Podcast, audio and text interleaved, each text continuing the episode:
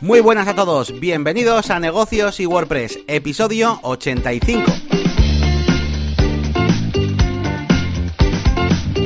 Bienvenidos a Negocios y WordPress, una semana más, un jueves más. Eh, aquí estamos eh, mi compañero Elías Gómez y yo. Eh, ya estamos, bueno, pues empezando este mes de febrero, día 6 de febrero, jueves día 6 de febrero. Y nada, os traemos un programa repleto de, de novedades y con cositas también de nuestros propios proyectos. Y.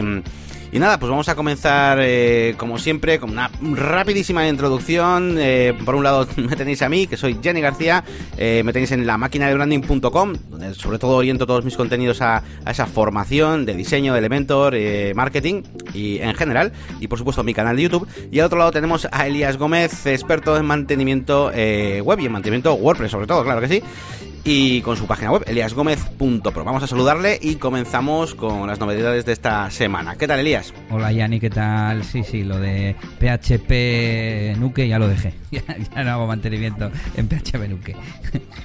bien, bien. Semana, semana movidita con yo creo que bastantes novedades. A ver si no nos alargamos mucho. Pues nada, venga, vamos a comenzar con bueno, pues con novedades eh, poquito pues, eh, noticias que hemos eh, estado escuchando y leyendo esta semana. Eh, bueno, yo hay alguna que iba a comentar antes, pero al final la he quitado porque prefiero orientarme un poco en cosas que más nos, nos toquen. Había puesto por ahí que el proyecto de Google Glass, que, que, se, que se había, está un poquito pues casi casi cancelado, como quien dice un proyecto que desde que empezó ya hace unos 10 años, yo creo así, eh, yo por lo menos, y, tú creo que también le hemos seguido bastante la pista, claro, hasta los últimos años que ha ido como, como desapareciendo, como quien dice, y por ahí leía esta semana pues que ya esto se terminaba.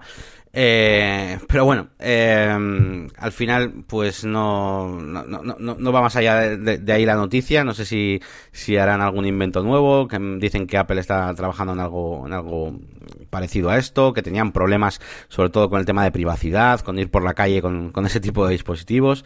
Así que bueno, tendremos que esperar un poco a, a estos aparatejos futuristas. Así que nada, vamos a seguir con la siguiente noticia que me has traído tú, ¿vale? sí, sí. Eh, y cuéntame, cuéntame y te doy feedback, a ver. Pues casualidad esta semana veía que Google ha comprado un estudio de videojuegos que se llama Typhon, Typhon Studios, eh, para Stadia, por supuesto, y que Facebook compraba una de Madrid que se llama PlayGiga. Y dije, joder, pues lo voy a llevar al podcast porque a Yannick le interesa este tema de, los videojuegos y, quizás de la compra de estudios. Y no sé, ¿sabes algo de que mm, Facebook esté preparando algo de, de juegos o así? Y no sé si habías visto también lo otro de Stadia.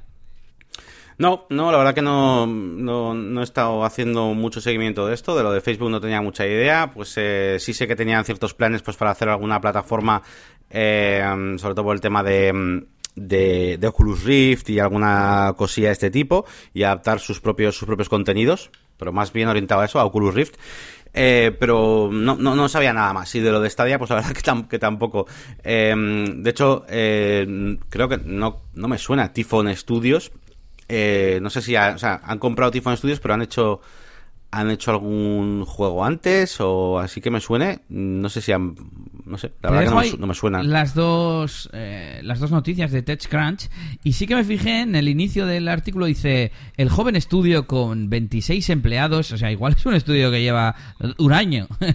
y va a Google y les compra por. ¿Por cuánto era? No me acuerdo si lo pone por aquí no lo veo. Pero bueno, tiene que ser la leche.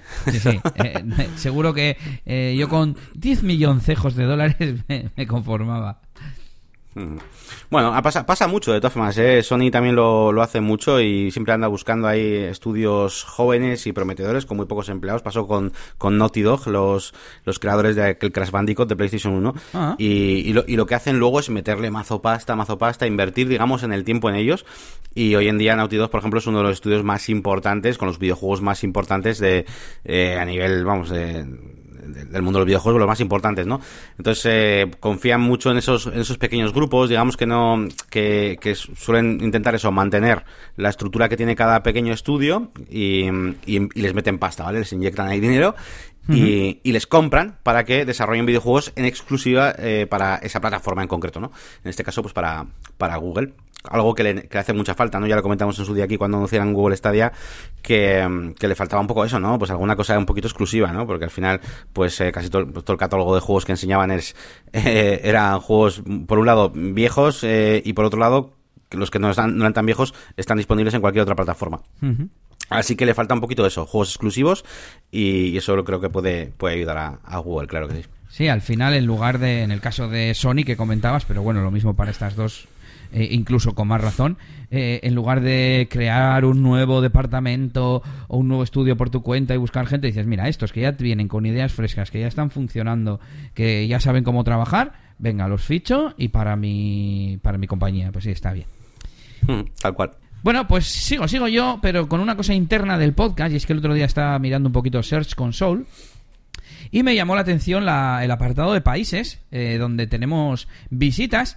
Por supuesto, el primero es España, pero tenemos gente de Portugal, gente de México, gente de Chile, de Argentina, de Colombia, de Perú, de Venezuela, de Estados Unidos y de Bolivia. Así que un saludo para todos esos países, la gran mayoría de Sudamérica, bueno, de América Latina al fin y al cabo. y me llamó la atención de Portugal el segundo el segundo puesto, mm. ¿no? Eh, no sé, ¿nos entenderán bien allí los que hablan portugués o qué?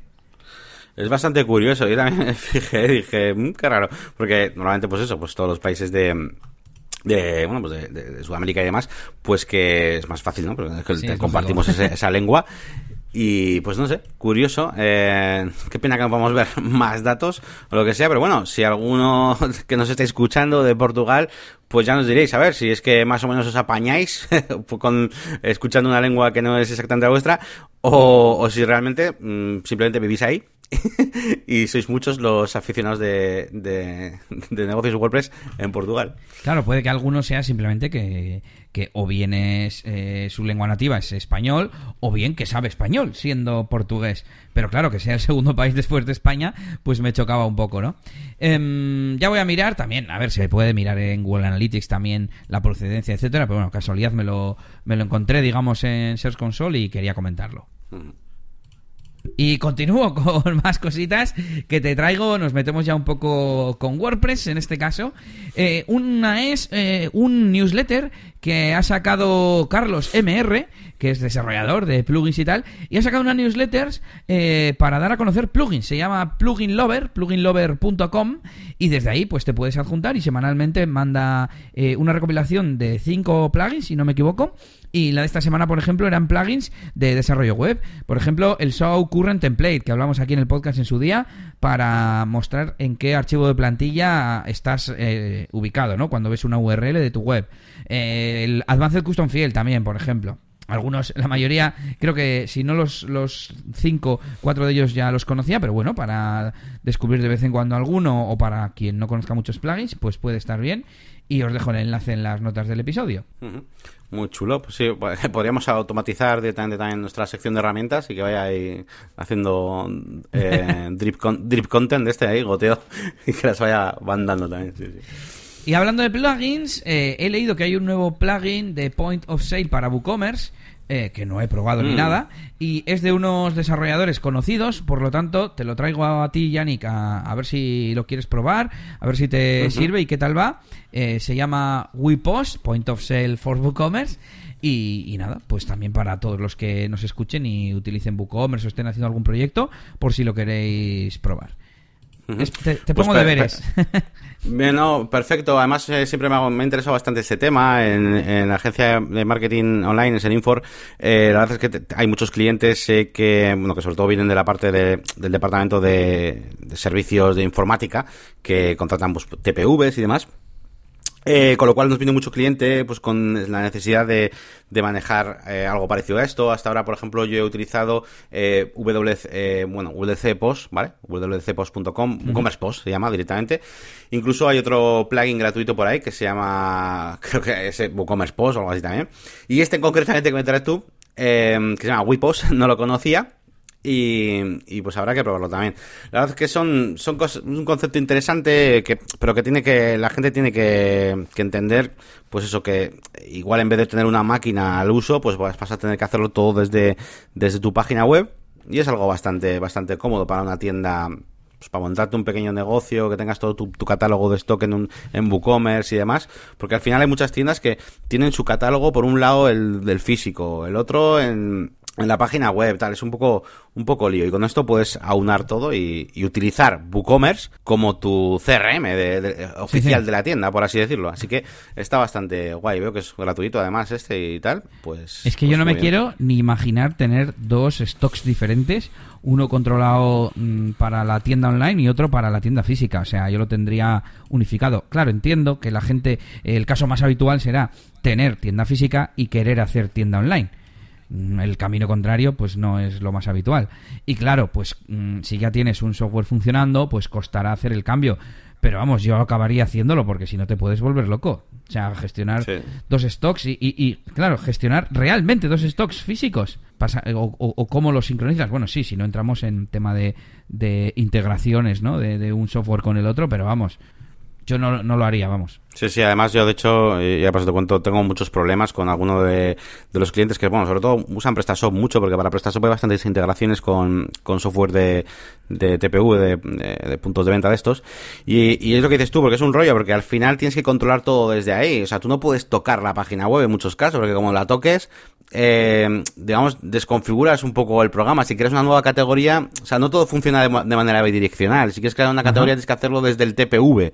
Eh, cambio de precios también. Y ya no solo cambio de precios sino qué cosas del cambio de precios. Yo me meto un plugin en el PrestaShop o en, el WordPress, lo que sea, que hace no sé qué cosa de regla de precios y eso va a funcionar con el conector del TPV, pues seguramente no. Entonces, es, un rollo, es un rollo, sí, sí. Es mucho mejor eh, tenerlo todo en WooCommerce e incluso lo que tú dices, ¿no? O sea, eh, ticar como si tuvieras una máquina registradora en el ordenador en WooCommerce, ¿no? Al fin y al cabo, ya no solo el hecho de que se descuente, sino tome usted su, su ticket, su factura simplificada, eh, dame tus datos, que registro el teléfono y todo va al mismo sitio, ¿no? Claro, sí, sí, totalmente. Pues mola mucho. Pues nada, venga, vamos a seguir un poquito más con, con bueno, iba a decir con WordPress ya, pero vamos, con, con cosas de, de, desarrollo web. Y bueno, una pequeña noticia y es que, bueno, ya eh, ya está disponible la versión esta Lightning para local by Flywheel. Em, de hecho, estuve probándola el otro día un poquito. Em, y la verdad es que está guay, va bastante, bastante, bastante rápido. Y bueno, había mucha gente que se quejaba, yo, por lo menos he encontrado bastantes foros de desarrolladores quejándose, yéndose a otros sistemas de tipo sandbox para hacer estas cosas, porque con la típica excusa de, es que tarda menos eh, crear un sitio nuevo de estos en mi servidor que, que, con local y tal. La verdad es que tardaba bastante, y de hecho cuando iba, entrabas en el, en la, no, es GitHub, era, bueno, era una especie de, de página web con las actualizaciones de la beta, lo primero que ponían era un GIF de de dos instalaciones de local, digamos, eh, ejecutándose a la vez para ver la diferencia en cómo tardaba y tal. Y la haces mucho más rápido. Lo he instalado, bueno, eh, en el curro de, decir que he desinstalado local. Em, no tenía muchos, tenía un par de proyectos de local, pero no, no eran importantes y me la he jugado. Dicho, a ver, a ver cómo va esto. He desinstalado local, he instalado esta nueva versión y, y tenía los proyectos dentro. Y sin embargo, en casa he instalado local sin haber desinstalado el otro local anterior. Y ahora tengo dos locales. el nuevo no tiene proyectos y el viejo sí. Yo hace unas semanas lo probé y por un lado vi que en el post, al menos en ese momento, ponía que podías tener los dos funcionando eh, sin problemas. Y por otro, eh, creo que lo que hice fue exportar los sitios y al importarlos no me acuerdo qué error o problema me daba y no pude importarlos. Así que me lo quité y dije, pues ya más adelante cuando funcione mejor ya lo pondré. Sí que es un poco incordio que tarden a arrancar, pero bueno, en el realmente en el día a día yo mientras arranca voy haciendo otra cosa y, ya está, no es como antiguamente, hoy en día tardan menos en encender los ordenadores, pero antiguamente tardaba dos, tres y hasta cinco minutos, pues te ibas a echar un pis o lo que sea y para cuando volvías pues ya estaba, ¿no? Y, bueno, pero claro, mejor si funciona rápido, así que igual hay que echarle un vistazo. Oye, tengo abierto Google Analytics de negocios y WordPress eh, del último año en la zona de audiencia, información geográfica, ubicación. Y aquí es diferente porque, claro, no solamente es los que vienen de Google. Y tenemos España la primera, eh, Estados Unidos la segunda, Hong Kong la tercera. Eh, igual son hackers intentando hackearnos. Siempre se dice de China y Rusia. Em, México, Perú, Colombia, Argentina, Chile, China. Eh, y ya está. De momento en esta lista no tengo más. Bueno, eh, bien, bueno, de momento esos datos estadísticos. Em, tenemos que hacer. Estaba pensando, ¿eh? Digo, si no hacemos SEO para negocios y WordPress. No. Pero algún día tendríamos que hacer, tendremos que hacer algo. Sí, de algún eh, episodio en concreto, ¿verdad? Sí, no, y me he fijado eh, buscando cosas a veces que, que, hablamos de cosas que no hay mucho contenido muchas veces no sería muy difícil posicionar, ¿no? O sea, te pongo un ejemplo, o sea, ¿quién le eches ahí hablando ahora mismo sobre el WePost, ¿no? O sea, imagínate, ¿no? Eh, o, pero bueno, o Local Lightning, mira, Local Lightning, estaba buscando un poquito y tal, pues por si había alguna otra novedad que habían... Y no hay nadie hablando en castellano sobre Local Lightning, en plan un post de... Llega Local Lightning y ha pasado esto. ¿Sabes? Tampoco habrá mucha gente buscándolo, pero, pero bueno, te entiendo. Buscar esa, intersección, que, que no haya gente hablando, pero sí una, un mercado potencial, digamos. Sí, sí, sí. Y, mm, bueno, pues venga, continúo con más cositas. A ver, que. Bueno, os traigo unos, os traigo unos enlaces, ¿vale? Porque esta, esta semana, esta semana, bueno, tenía un cliente que, bueno, que me ha estado, bueno, hemos estado, sobre todo ha sido hablando con él eh, acerca de que, bueno, pues quería vender en Amazon, quería vender productos en, en Amazon, productos, él ya tiene una tienda, ¿vale? Eh, online, y quería coger, pues, productos que tiene y, pues, bueno, pues ponerlos a la venta también en Amazon y que le echas una mano, pues, eh, gestionando un poco todo eso y tal. Eh, yo no tenía mucha experiencia haciendo esto, ¿vale? Pero bueno, eh, me ha parecido interesante porque además no era un, es un cliente que tengo bastante confianza, tiene más servicios con, nosotros y demás. Y bueno, le he hecho una pequeña investigación, digamos, por mi cuenta, ¿vale? Eh, simplemente pues a modo informativo y tal. Al final es una gestión que no tiene que ver con el desarrollo ni nada, pero bueno, pues para echar una mano por si acaso veis algo. Y me he encontrado con, con unos cuantos artículos muy interesantes que os voy a dejar por ahí por si estáis interesados en vender en Amazon. Hay uno de ellos que, que, te hace echar a correr un poco, porque habla un poco de todos los problemas que se ha encontrado pues eh, una persona pues a la, hora de, de, vender en Amazon, pues eh, con el, digamos, con los, los los gastos ¿no? que, que, implica, pues que al final te explica que el 20%, el 20 del valor de tu producto, pues al final se lo llevan entre unas cosas y otras. Eh, te explica también un poquito, y esto me, ayudó mucho, eh, los pasos que hay que seguir, porque luego al final eh, he estado llamando yo también al servicio de Amazon para eh, a ver qué tenían que hacer. Te tienes que hacer una cuenta como de Amazon Seller Central. También tienes que ir a otro sitio que se llama, joder, no me acuerdo cómo se llama, pero es como eh, Brands o algo así, Amazon Brands o algo así. Tienes que crearte como tu propia marca dentro del, ecosistema de Amazon. Eh, tienes que dar un montón de datos. La verdad es que es complicadete.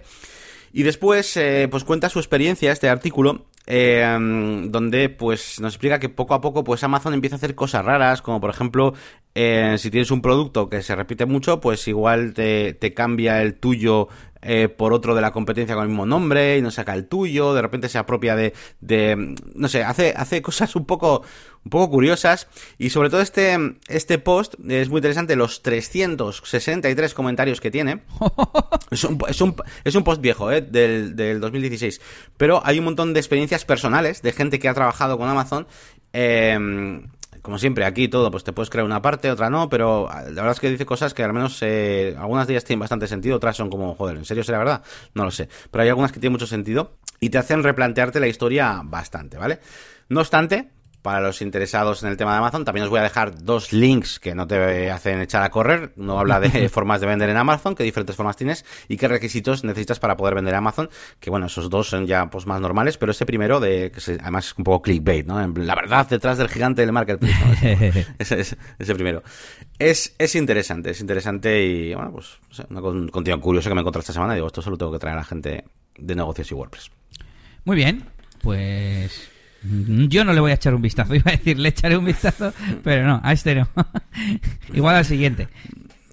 Y venga, pues más cositas. Venga, un poco de WordPress. Eh, ¿Qué más cositas eh, os traigo? Venga, pues esta semana he estado probando Translate Press, ¿vale? Eh, que es uno de los plugins multidioma que yo nunca había probado. ¿Vale? Y la verdad es que me está gustando un montón. Me están dando ganas de, comprarlo ahí o de hacer fuerza ahí para que lo piden en la agencia. Y... Pero claro, ¿sabes qué pasa? Que al final llevamos. Eh... A ver, VPML es VPML, es muy guapo y súper completo y lo tienen la mayoría de nuestros clientes, ¿vale? O sea, no puedo sustituir este ahora por otro porque nosotros tenemos la licencia de agencia en VPML eh, para los clientes de mantenimiento y demás, ¿no? O sea, la incluimos y tal. Oye, ¿y Entonces, por qué hay tanta gente que dice que da problemas, no sé en qué casos, VPML? O sea, ¿qué son? ¿Casos raros o a TIC, por ejemplo, cuando te ha dado problemas? Así resumido. A mí no es que me dé problemas, es que me parece tan tosco, es como... Em, no sé, toda la interfaz es como muy, no sé, me da, muchísima pereza hacer cualquier cosa en WPML. Te pongo un ejemplo rapidísimo. Eh, por ejemplo, eh, trabajando con Elementor, igual, igual te pongo luego un ejemplo más normal, pero bueno, trabajando con Elementor, las plantillas de la single, de archive, todo este tipo de cosas, ¿no? Bueno, pues eh, WPML tiene una interfaz donde hay un botón de más para añadir una traducción o puedes entrar dentro y, y configurar cómo quieres traducirlo. Hay, una, hay un switch dentro de cada contenido, tengas elemento o no, ¿eh? eso siempre, donde puedes o usar el editor de VPML para traducir cosas o em, traducirlo, digamos, como si fuera una página normal de WordPress. Con, o sea, te lo explico. Eh, VPML, lleva una especie de, interfaz de traducción, donde tú le das y te saca un, listado automático de las dos cadenas, así te las pone una al lado de la otra, con rollo, dos tablitas. Rollo loco translate. Sí, eso es. Esa es la interfaz de traductor del WPML. O puedes decirle, no, no me, no me hagas esto, anda, hazme una página normal y ya la vuelvo a escribir yo aquí otra vez, ¿no? Y ahí es cuando la editas o con WPML normal o con Elementor. Sí, vinculas una con la otra, diciendo, son la misma cosa en distintos idiomas. Eso es. Bueno, pues como se te ocurra desde fuera de darle al botón de más, que lo que hace es directamente lanzarte el traductor del, Translate normal, eh, con la página de Elementor, jamás volverás a poder editar esa página de, plantilla con Elementor, por ejemplo. Y tienes que volver a crearla. Y es una Qué putada. Se te queda el editor automático ese de VPML y ese no detecta todo el contenido. Hay cosas, pequeñas cosillas, las taxonomías. Para traducir las taxonomías tienes que entrar en un panel especial de taxonomías, luego andar sincronizándolas. Eh, es como, y no te olvides de sincronizarlas porque luego no te funciona bien y y no sé, no sé. Que no es fácil, no es que funcione mal, pero que, es complicado. No es fácil. Tienes que tener en cuenta muchísimas cosas, muchísimas cosas, y hacerlas tú. Claro, las contempla todas. Contempla todas las cosas, los ten, los custom field, lo que quieras, pero tienes que ir tú a cada una, tal, eh, configurarlas y decirles que sea traducible, que sea traducible, que sea traducible. Tienes que ir tú activando todo por así decirlo. Ya, ya, ya, ya. Entonces, claro, yo me cojo, me pruebo el Translate Press, que lo instalas, y, traduces toda la web en mi frontend, ¿sabes? Y ¿Ah, es súper guapo. Sí, sí, totalmente. Y además podéis probarlo porque es gratis, ¿eh? eh la versión gratuita solo tiene para un idioma, eh, lo único, y que, y que no soporta, por ejemplo, no, tiene los add-ons Pro, ¿no? Que es para, por ejemplo, para el SEO, para traducir la meta description y todo eso, que es la versión Pro, pues tiene ese tipo de cosas. Pero para probarlo y para que veáis lo que mola, eh, y ya utilices, da igual que utilices Elementor, el Visual Composer, el Gutenberg, lo que te dé la gana, está súper guapo y es una maravilla. Puedes traducir todo, custom field, lo que te dé la gana. desde el frontend, WooCommerce también, perfectamente. Es raro, porque no te voy a decir que es raro, porque no es raro, porque se me ha hecho raro. Y entro ahí y, digo, pero ¿dónde está guardado? El valor, el valor de, de este custom field, ¿dónde se queda en el backend? Que quiero verlo metido y no está. es súper raro. Pero bueno, eh, la verdad es que es comodísimo. Y yo, a mí me da mucha pereza el VPM, tío. Yo no sé la gente que, que usa, pero me da mucha pereza. Y sé que es el mejor, es el que, de hecho es el que usamos, pero... Pues si no sabes qué usa la gente, la solución es poner una encuesta en el episodio y que nuestros oyentes digan eh, qué plugin o qué sistema utilizan para las webs multilingüe. Venga. De hecho, además creo que no sería la primera vez que lo hacemos, ¿eh? Y me suena algún, algún oyente que en el feedback nos, nos comentó que le funcionaba muy bien lo del tema este de multilingual press, que tampoco he probado, ¿eh? Que es eso que te hace como varias versiones, ¿sabes? Eh, es multisitio. WordPress. Sí. Sí, sí. Y que le iba muy bien y tal. Yo tampoco he probado.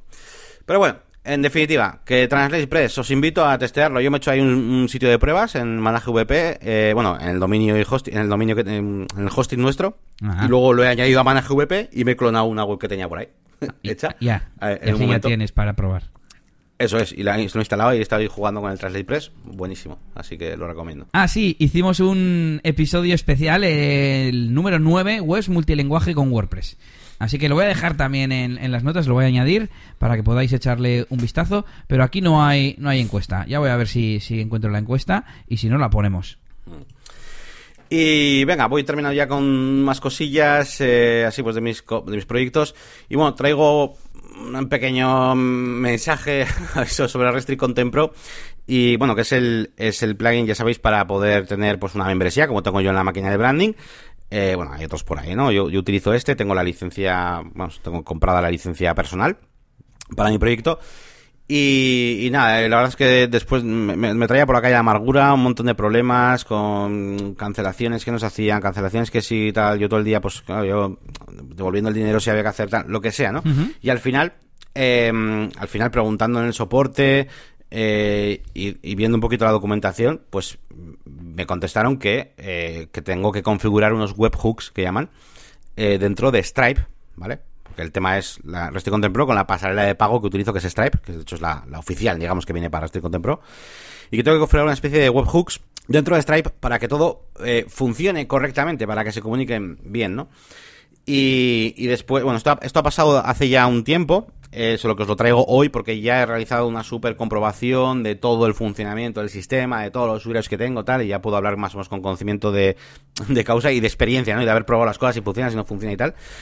Y efectivamente, si no haces esto de los webhooks en Stripe, eh, no se comunica en las dos plataformas y, por ejemplo, una, una, cosa muy sencilla, como dar el botón de cancelar, no se comunica hacia el otro lado eh, y la suscripción no se cancela. Y hay veces que cosas como que medio funcionaban de forma automática, tipo, pues igual el pago no se realiza, pero la suscripción sigue quedándose ahí en Stripe. Ya.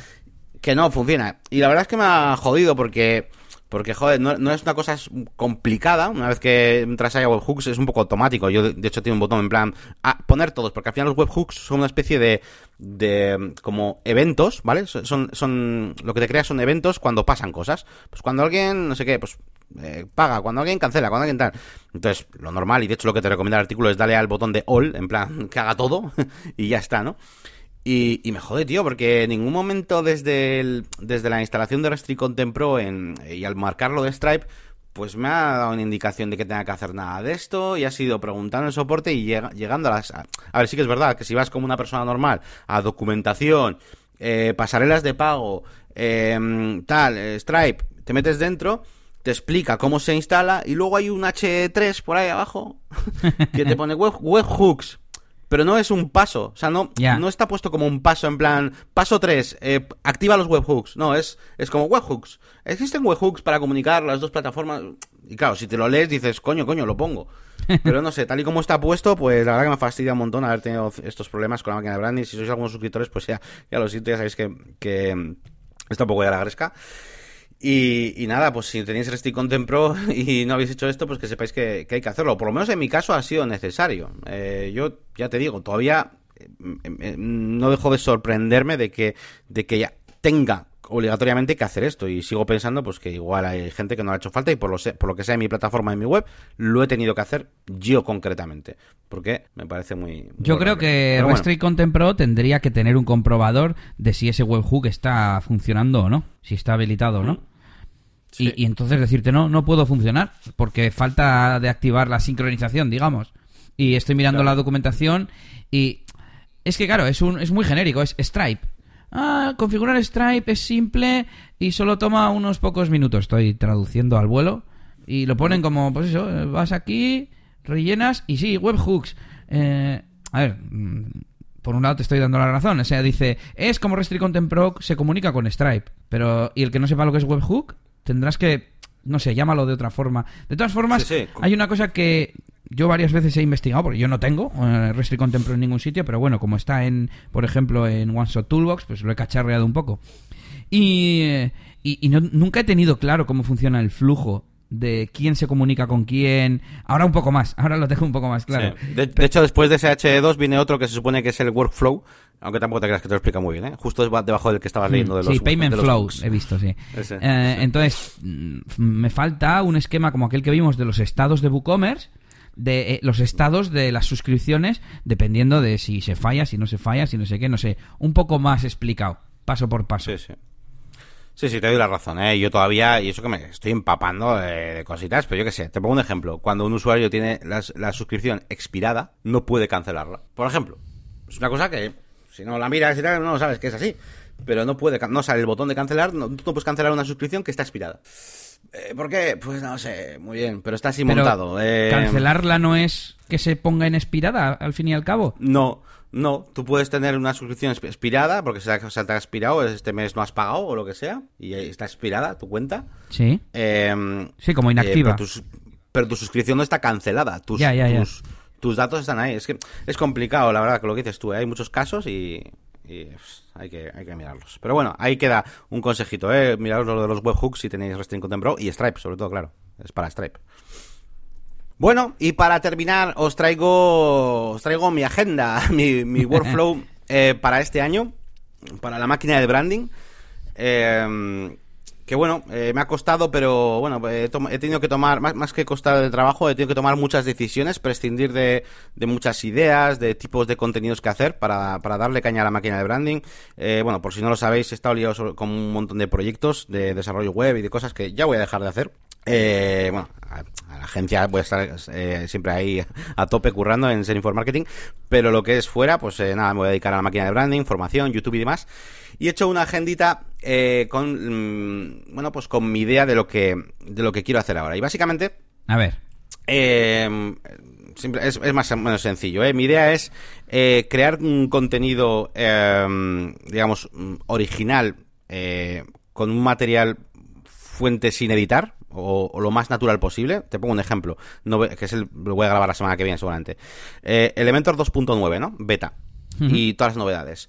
Entonces, mi workflow va a ser coger, venir, eh, activar la cámara y ponerme ahí a probar eh, todas las novedades, 2.9, pero hablando y tal, la cámara, no ahí probando y ya está, ¿no? O sea, hablando un poquito como si fuera haciendo un vídeo, pero bueno, de manera bastante, bastante abierta, sin tampoco haber preparado demasiado, en el sentido de que si me equivoco, algo funciona mal, pues fue algo funciona mal, ¿vale? Como si fuera un directo.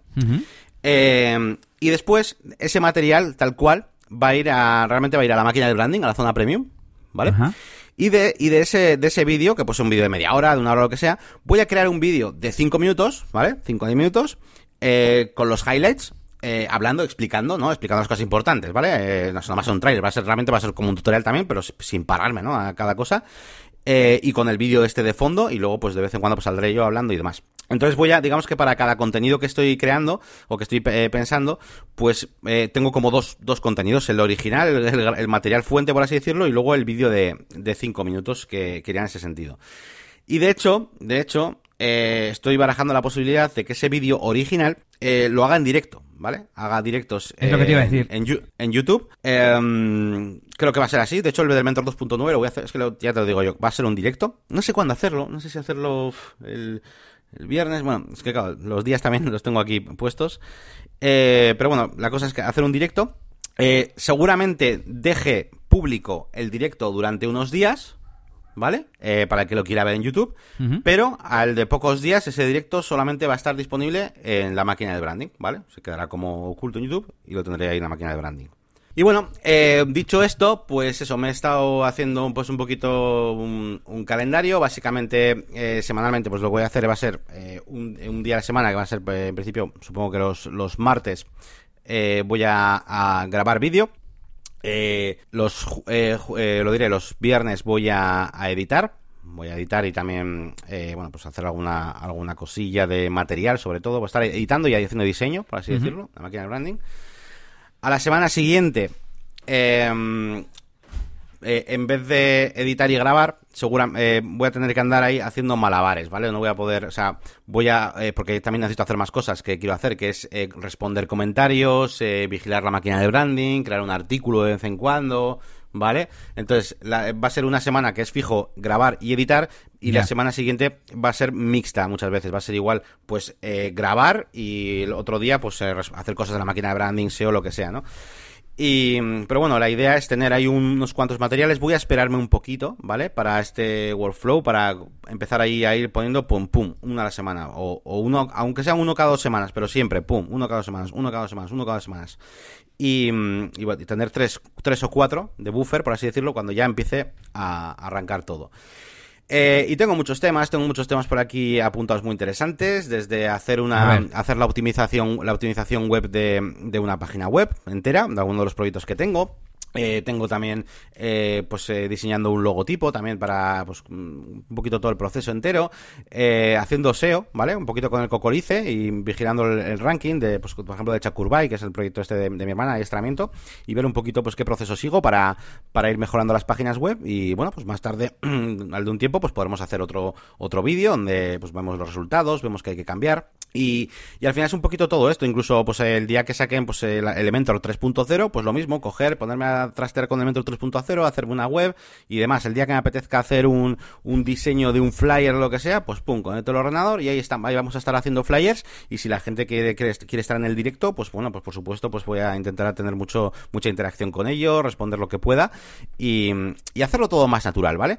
Y luego sí, luego eso sí, en YouTube quiero vídeos muy cortitos, de 5 minutos, muy rápidos, eh, que sean consumibles ahí, pim pam, que, den, que den ganas de verlo, en plan... Mientras estás en el baño. Claro, cosas, cosas, cosas chulas de Elementor 3.0 y en 5 minutos, eh, pues explicar todas las cosas chulas y con material de fuente detrás de mí haciéndolo. Y ya para el que quiera verlo ahí una hora tranquilamente de cómo pruebo Elementor, pues lo tenemos ahí en la zona, la zona premium. Así que bueno, esa va a ser un poquito la, la base a partir de ahora de, de, mi creación de contenido. Evidentemente la, la, página web sufrirá algún pequeño cambio eh, semántico.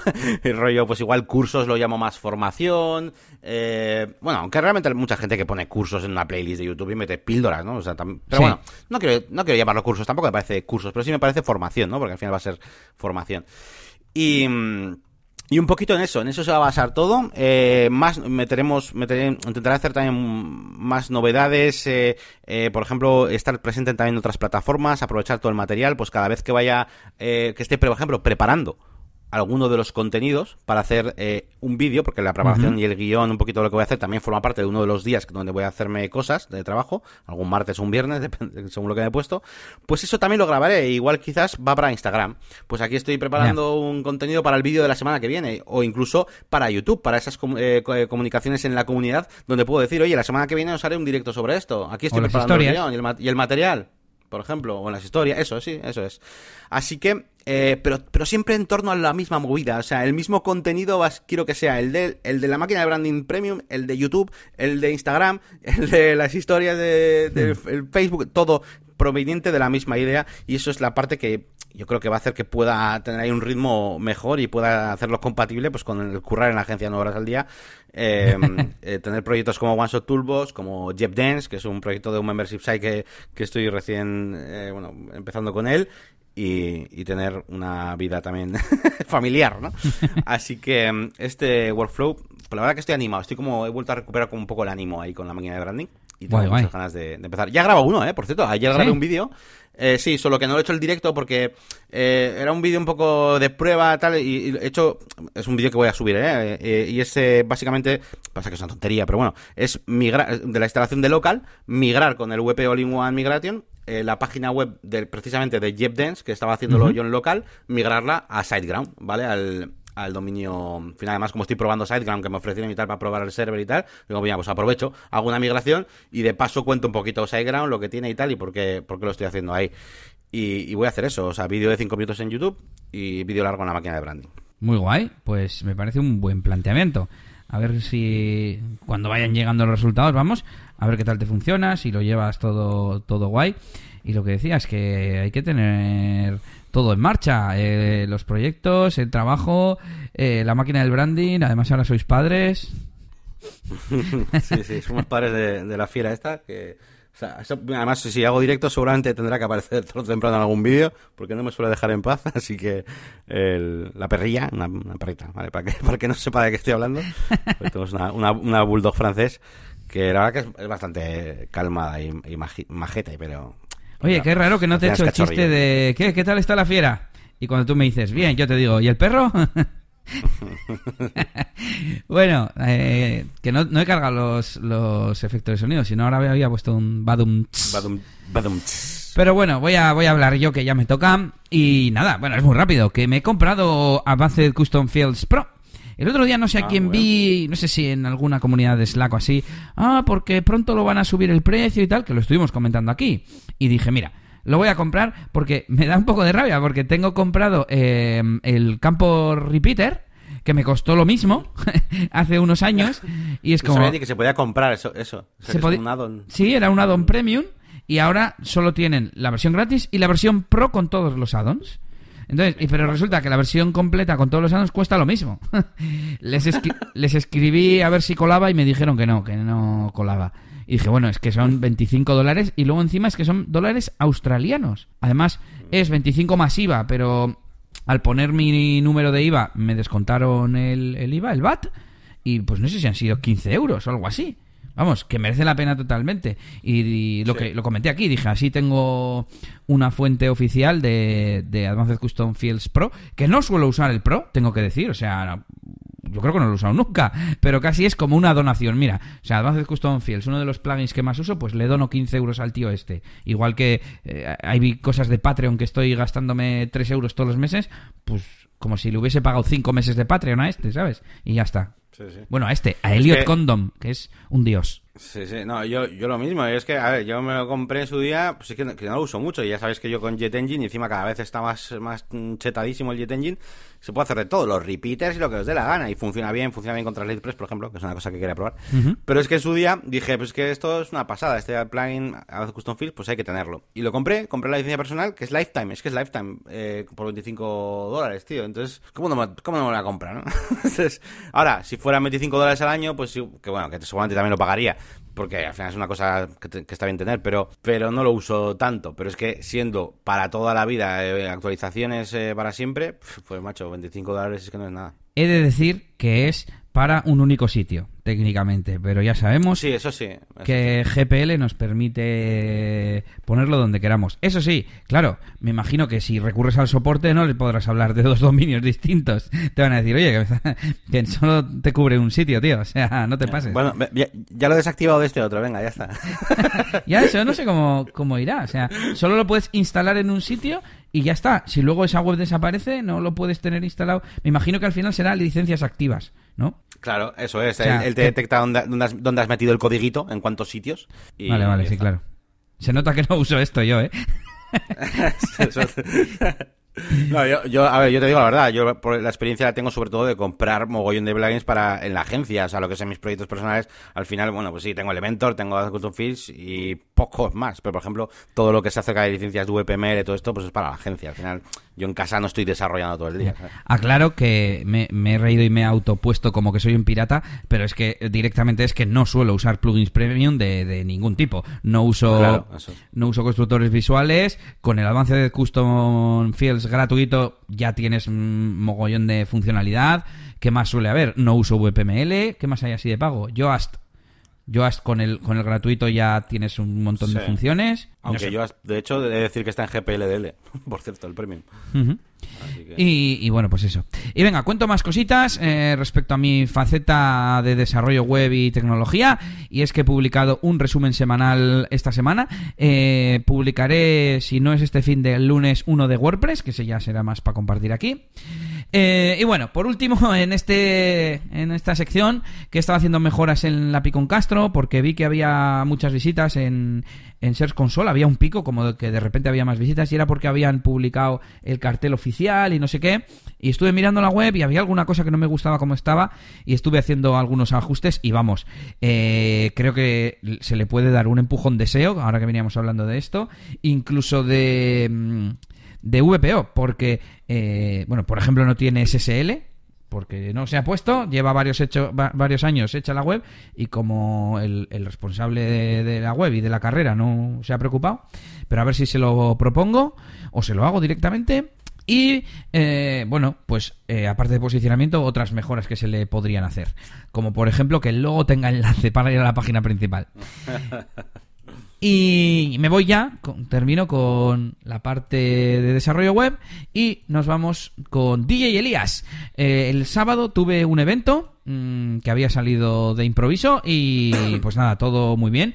Fue la leche, macho, todo gente joven que lo daba todo y eran como 200 o 300 y, vamos, eh, si os pasáis por mis stories eh, vais a flipar. Mm, las he guardado en, en la historia destacada de eventos y fiestas eventos, creo que se llama. Y ahí veis que temblaba hasta el suelo. ¿Qué más? He terminado otro vídeo, he entregado un vídeo de los que regalo en los eventos y ya últimamente me está preguntando gente que, que, que, ya me han preguntado varias veces y tengo que hacer un focus de esos de en una semana hacerme tres vídeos porque si no, no en una, es que igual me quedan ocho vídeos por hacer, entonces tengo que tirarme un mes haciendo vídeos y quitármelos porque si no, se me van a amontonar. De hecho, ahora en, en febrero tengo dos eventos, el 29 una fiesta que también grabaré, aunque no es de estos, sino que es para tema de discotecas. También grabaré el 22. Y eh, bueno, te lo iba a contar luego, pero también para el fin de semana del 14 y el 15 me han salido dos eventos para el mismo sitio de carnaval, también para, para gente joven. Y bueno, pero ahí no tengo que grabar, ahora que lo pienso. Pero bueno, eh, que tengo que ponerme las pilas, macho. Sí, sí, sí. Ya contamos el solapamiento ese de carnaval, ¿no? La semana pasada que contaste. Y precisamente estoy preparando un poco ese, ese doblete, ese evento doble. Y, por ejemplo, voy a comprar algún material mm, como micrófono, eh, que no tenía hasta ahora dos micrófonos. Y además, eh, voy a tener dos y he decidido que el bueno que tengo, que me compré el año pasado, lo voy a usar para las cosas tranquilas, para la ceremonia, para que funcione bien, no falle, etcétera, etcétera. Para el banquete, para no sé si hay alguna cosa más así. Pero en la fiesta, que hay barullo y que hay movimiento y que hay peligro, usar el que me voy a comprar ahora que va a ser más sencillito. De hecho, el anterior que tenía era, era más sencillito. Entonces, bueno, pues funciona bien, no tiene por qué funcionar mal, pero bueno, en las fiestas que lo cogen los invitados, que se cae, que no sé qué, pues uno que no sea eh, de 200 euros. Y más cosas, más cosas que estoy preparando de, de, infraestructura para ese día. Y por último te digo que he tenido cinco nuevos eventos, que dos son los que te acabo de comentar para la semana que viene, que no están confirmados al 100% porque depende de es como se tienen que apuntar los que van a ir al evento, ¿no? Entonces puede no salir, pero bueno, yo creo que sí saldrán. Y eso que me han entrado cinco nuevos y además también han sido mm, de, búsquedas en Google y de cosas así, lo cual me tiene bastante contento. Y una chica me dice, que he visto tu anuncio en Facebook. Y yo, toma, funciona el Facebook Ads, ¿sabes? y Luego más adelante le dije, entonces, has dicho que me has visto en Facebook y tal, pero ¿en dónde y tal? Y dice, bueno, no sé, en Google, en bodas.net, he mirado por ahí porque, bueno, me contó que el DJ que tenían como que les había dejado medio tirados o algo así, y que de los que vio por ahí, que yo era el que más le encajaba, y esas son las que las que molan, esos clientes potenciales, porque vienen ya, pues más o menos se han mirado las cosas, eh, yo creo que nos caímos bien y, y encima multi, multicanal, es decir, que te ha visto en varios sitios, etcétera, etcétera. Y por eso me parece súper importante mm, tener movimiento, que se vea un movimiento en todos los sitios, en Google Maps, en Instagram, que hemos estado hablando antes fuera de micros, en Facebook, en bodas.net, eh, donde sea. Hay que estar presente. Y nada, esas son las novedades de Die Elías. No mucho, pero bueno, hay, hay movimiento. Muy bien, pues bueno, pues con esto ya hemos terminado nuestras novedades eh, y bueno, vamos a pasar a, feedback. Vamos a pasar a feedback esta semana que tenemos un, mensaje de, de, Aro Francisco que bueno ha escrito al, formulario de contacto de, negocios y WordPress haciendo un poquito de referencia a la máquina de branding y creo que, que viene bastante al pelo este, este mensaje eh, para el capítulo de hoy. Eh, porque dice así, o me decía así. Hola Yannick, perdona si te escribo por aquí. Desde hace unos días soy miembro de la máquina de branding y no encuentro en esa plataforma cómo contactar contigo. Como sabrás, hoy en día el tema, el tema nicho está arrasando en formación, pero en la máquina de branding hay mucho valor. Tú vales para lo que realmente me gusta a mí, que me enseñes a diseñar o maquetar decentemente una web. Entonces mi pregunta es si tienes pensado publicar vídeos para miembros pro y también al público y que por favor sigas apostando por la formación en ese aspecto que estás publicando y no nos dejes. Eh, Fran, eh, un miembro feliz de la membresía pro. Espera, espera, espera, espera. Eh, pues espera. Oh yeah. pues nada, muchísimas gracias eh, a lo Francisco, Fran, Fran. Eh, así que bueno, entiendo que mm, es, que estoy, pensando si, escuchará este mensaje, ¿no? Que me dan ganas de contestarle también por, por email, porque no sé si ha sido a raíz de que escriba ahí por, no encontrar otro método de contacto, em, o realmente porque sabe que en el podcast les podemos contestar, ¿no? Aún así yo creo que le escribiré, por si acaso. Sí, sí, aunque sean cortito y le dices, te he contestado también el podcast. Eso es, y de hecho esta semana ha habido otro, otro, otro chico que justo me ha dicho algo parecido, oye, que no subes vídeos, tal, oye, pasa a seguir y tal. Así que bueno, lo que os he dicho en este, en este episodio, ya tengo hecho este plan de contenidos y por supuesto vais a tener contenido para todos, ¿eh? tanto para la zona premium como para, la, como para YouTube. Así que la idea es que es que tengamos ahí un montón de contenidos. Tenemos que ponernos ahí una, una meta ahí de Raros al Futuro a final de año y tenemos esa, esa, esa, zona premium llena de vídeos súper interesantes y, YouTube también. Así que nada, un saludito Fran y muchas gracias por tu comentario. Un saludo Fran. Y nos vamos directamente a las herramientas. Eh, ya sabéis, un par de herramientas que os recomendamos para haceros la vida más fácil. Eh, yo os traigo un plugin, plugin eh, poco, poco curioso este plugin, un poco controvertido, a decir, o no sé cómo llamarlo, porque se llama Disable Big Image Threshold que viene a hacer, eh, básicamente viene a desactivar una de las actualizaciones de WordPress 5.3 que ya hemos comentado en este podcast, que básicamente lo que hacía es que cuando eh, llega a, cuando tú vas a intentar subir una imagen, pues de más de 2560 píxeles, que es un poquito lo que WordPress ahora considera como grande, pues no, no, te, no te lo permite, ¿no? Al final y, y se va a generar una, una imagen tamaño completo y alternativa y demás. Y bueno, pues este plugin viene a eliminar esa especie de, de barrera, de restricción hay veces que, que, pues bueno, pues para determinados proyectos ya comentamos en su día, que si fotógrafos que quieran hacer ahí un lightbox con zoom, como lleva el Elementor ahora, por cierto, muy chulo, pues igual puedes necesitar eh, imágenes muy grandes, o incluso simplemente te apetece tener tu página web con el, Resize Image After Upload y que lo haga, yo qué sé, para el propio cliente, para un cliente que por lo que sea va a subir imágenes de 4000 píxeles, es así, las va a subir y tú le pones el otro plugin para que las redimensione y tal. Entonces, si necesitas que se puedan subir y demás, pues bueno, pues eh, vas a necesitar hacer este pequeño hack, que seguramente pues no haga falta usar un plugin, pero bueno, ahí te lo dejo. De hecho, mm, me acabas de hacer acordarme que creo que me lo descargué y no sé si era una línea, porque es un filtro, ¿no? es que lo, estoy abriendo ahora en tiempo real y es un único archivo PHP de una línea. Una línea que es un filtro. Add filter, big image size threshold, return false. Es una línea. Eh, pero bueno, oye, pues ahí está, como plugin para poderla, como si fuese un code snippets, ¿no? Pues lo activas, lo desactivas. Yo me lo pondría en code snippets o directamente en un plugin propio de funciones. Y mm, la cosa es que, en teoría, si tú subes, eh, si, debo decir actualmente, no, actualmente no, porque WordPress 5.3 ya lo tiene. Anteriormente subías una imagen de 4000 píxeles, al enlazar a la grande, te enlaza a la de 4000 píxeles, malgastando en teoría un montón de ancho de banda. Con esta nueva funcionalidad, te enlaza a la de 2560. Sí, eso es. Eh, entonces, no tienes tanto eh, transferencia de archivos. Hay gente que se queja y dice que, claro, no funciona bien porque te deja la original, la de 4000, ¿no? Entonces, claro, eh, tienen parte de razón y quizás por eso sea mm, mejor tu solución. El, mira, eh, lo desactivo y ya controlaré yo el tamaño al que subo las imágenes. Claro, también, si luego realmente quieres tener eh, esa imagen de 4000, ¿cómo lo haces? Claro, claro, es que no, no sé. No se me ocurre otra forma. Vamos. Bueno, también lo que se bueno, puede... bueno, subía por FTP. Lo que se puede hacer es, eh, si no recuerdo mal, había algún filtro eh, con el que cambiar el tamaño. Mm, no sé si lo había o, lo iban a poner. Me suena en ayuda a WordPress igual que estuvimos viendo algo de eso. Pero bueno, en cualquier caso... Bueno, digamos que yo estaba como en contra, o sea, me gustaba como lo había hecho Gorres, pero no he sabido defenderlo. Así que me voy con mi herramienta, me voy con Kanban Flow, que es pues una, bueno, alternativa a Trello, digamos, porque Trello es el, eh, la que piensa todo el mundo a la hora de trabajar con Kanban, pero bueno, hay muchas que trabajan con Kanban, que se basan en Kanban.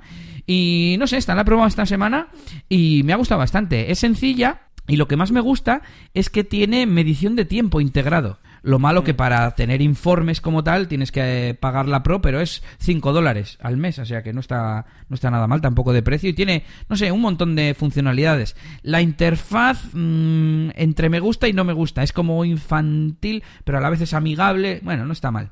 Me estoy acordando de otra que hay que se llama columns.me, no sé si hemos hablado de ella aquí, yo creo que sí. Y, nada, bueno, por si os gusta el tema de Kanban y el tema de medición de tiempo, pues en esta tenéis las dos cosas. Y además, no sé, me pareció como muy fácil de usar, muy consistente la interfaz. Eh, no sé, para que le echéis un vistazo, kanbanflow.com. Sí, como mínimo creo que merece la pena que probéis ese programa de 14 días de trial que tienen, gratuito, y sobre todo si estáis emprendiendo un negocio nuevo, lo que sea, porque creo que es un buen momento. Es la típica aplicación que ahora yo creo que es bastante nuevita y tal, y cuesta 5 dólares y tiene todo, o sea, no hay, no hay más planes, ¿vale? Está el gratis y el de 5 dólares que tiene todo.